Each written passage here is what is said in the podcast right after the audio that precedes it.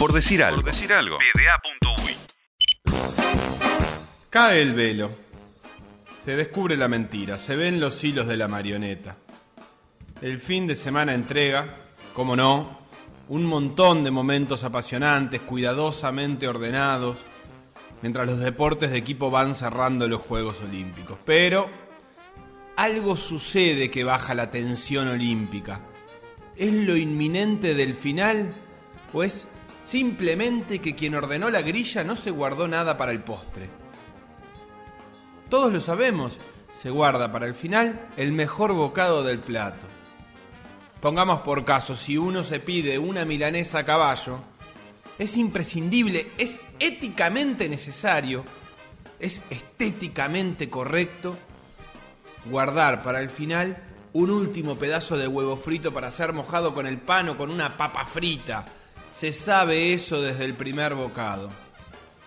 Pero en estos Juegos de Tokio ya nos comimos la milanesa, la frita, la ensalada, el puré y cuando quedan dos o tres días apenas quedan restos en el plato para mojar el pancito.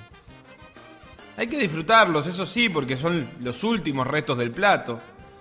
Y aunque el armador de grillas olímpicas se haya gastado las mejores pruebas temprano, este último restito tiene que llenar el hambre deportiva hasta el 2024.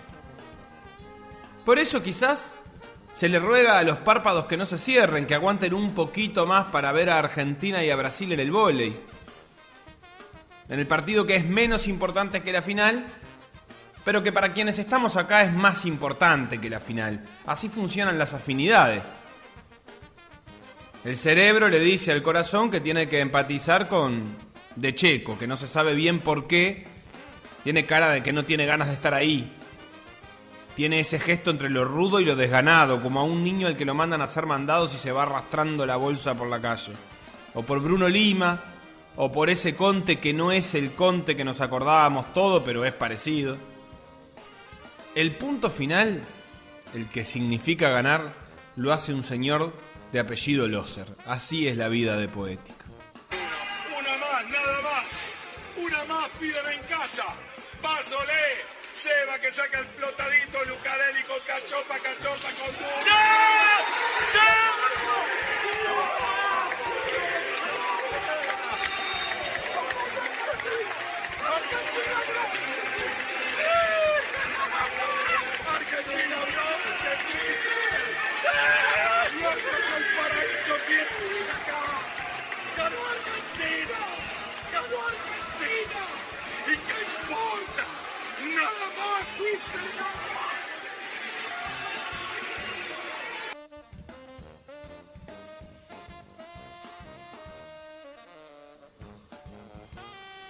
Se puede disfrutar de la maratón, que es tan mítica como insólita, la ridícula maratón, donde pensar al ritmo de quienes la corren es pensar en que somos seres inferiores que simplemente compartimos por casualidad el mismo suelo que algunos humanos sobrenaturales. Corren a un kilómetro cada tres minutos durante dos horas. Eliud Kipchoge, el keñata campeón de todo, marca un ritmo que ni siquiera es el mejor de los que puede hacer y aún así le alcanza para llegar sobrado. Tan sobrado que le da para seguir caminando, hacer poses, reír, sacarse fotos. Nada de desplomarse sobre el suelo. No tiene tiempo para estar cansado porque se pone a la altura de las leyendas. Y las leyendas no se derrumban de cansancio empieza a aplaudir, salió de sus casas a pesar de la pandemia y vemos cómo Kipchoge da ese, ese rayo de esperanza en cuanto al olimpismo. Se convierte nuevamente en campeón olímpico, 2.08.38, marca para refrendar el título. Y ven qué manera de frenarse, posar para la fotografía y aquí comienza el cierre, ahí empiezan a, hacerse señas de que ataquen, de que, de que haga algo, un movimiento.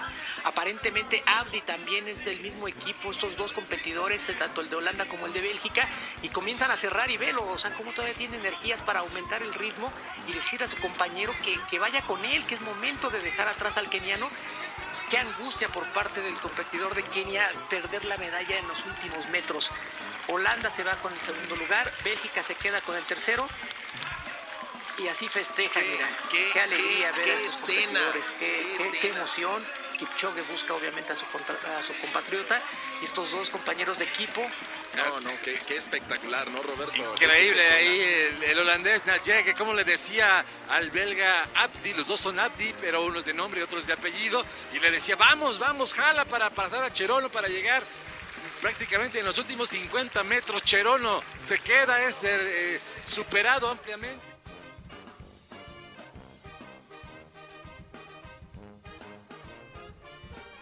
Y en el medio las dinastías del obvio. Los estadounidenses ganando el oro en los baskets, el de los hombres que allá aquella vez se descuidaron y perdieron y ahora entonces no se distraen más. Y el básquet de las mujeres que es dinastía y más que eso. Y dinastías más ocultas como la de Jason Kenny, de quien mucho no se dice pero se cuelga su séptimo oro olímpico en ciclismo de pista. O el de los franceses, que juegan a todos los deportes de equipo bien y en muchos de ellos ganan. Y así de a poco se va yendo el sábado, que es como que se vaya yendo todo. Porque un día sucedió, se fue todo. Un día llegó el domingo, llegó el frío y con el frío llegó el final. Porque los finales no pueden ser calentitos. Es domingo de prender la tele y de hacer zapping y de buscar y de recordar que los japoneses ya están casi pisando el lunes y no les importa nada que acá sea una mañana de invierno y que necesitemos Juegos Olímpicos. Nada, nada les importa y nada hay. Ahora sí, no una nada teórica, no como cuando dijimos que no hay nada porque, no sé, no queríamos ver equitación o no queríamos ver pruebas eliminatorias. No, ahora no hay nada de verdad. Hay ese rito dietético que se llama ceremonia de clausura, donde el orgullo podrá flamear como las banderas, pero sinceramente todos sentimos que no nos alcanza, porque no es el anuncio circense inaugural de algo que viene, sino el paso tristón de algo que se va, se va y se fue. Como Messi, que quizás porque supiera que es domingo de finales, se despide también entre lágrimas y aplausos entre esa sensación extraña de que termina una era sin que termine realmente nada. Buen día. La verdad que no. No sé si va a poder hablar.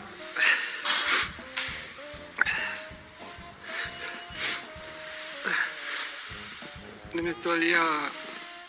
En estos últimos días. Estuve pensando, dándole vuelta. A ver qué iba a decir, qué podía decir. Que no me salía nada. Estaba bloqueado, como no estoy ahora todavía. Simplemente gracias a todo el mundo.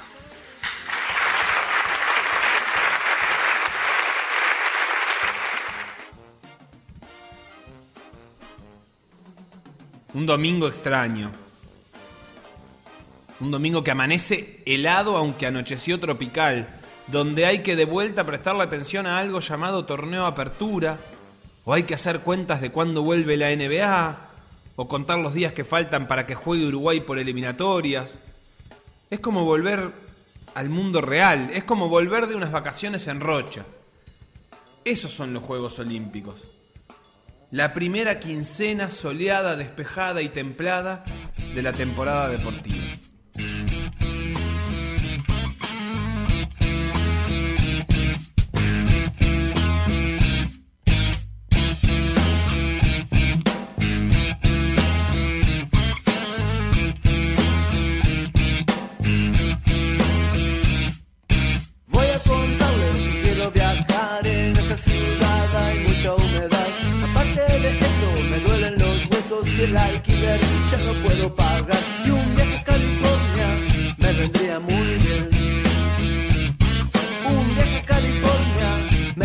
Vendría muy bien.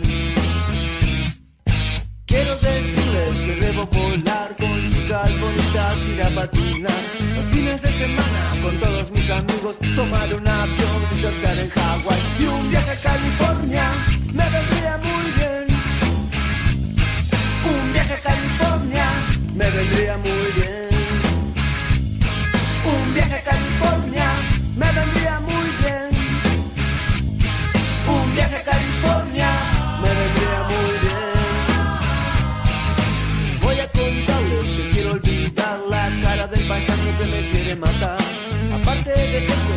haga volar la casa de gobierno y todo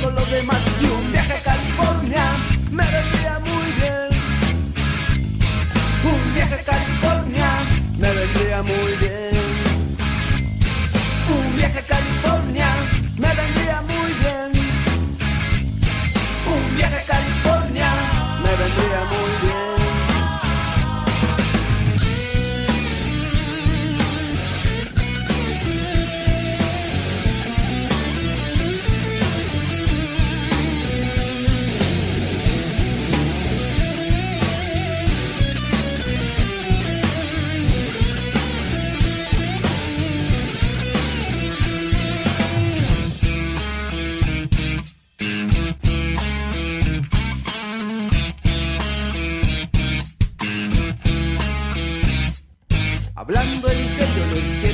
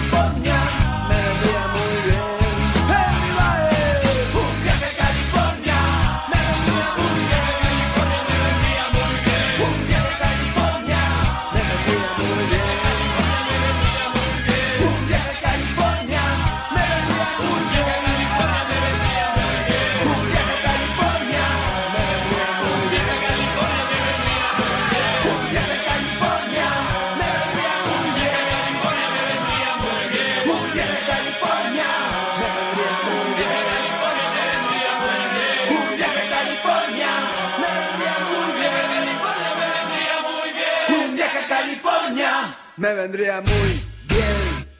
Por decir algo. Conducción. Felipe, Fernández. Felipe Fernández. Sebastián Moreira. Y Facundo Castro. Facundo Castro. Producción y edición. Conrado Hornos. Todos los deportes. En Por decir algo.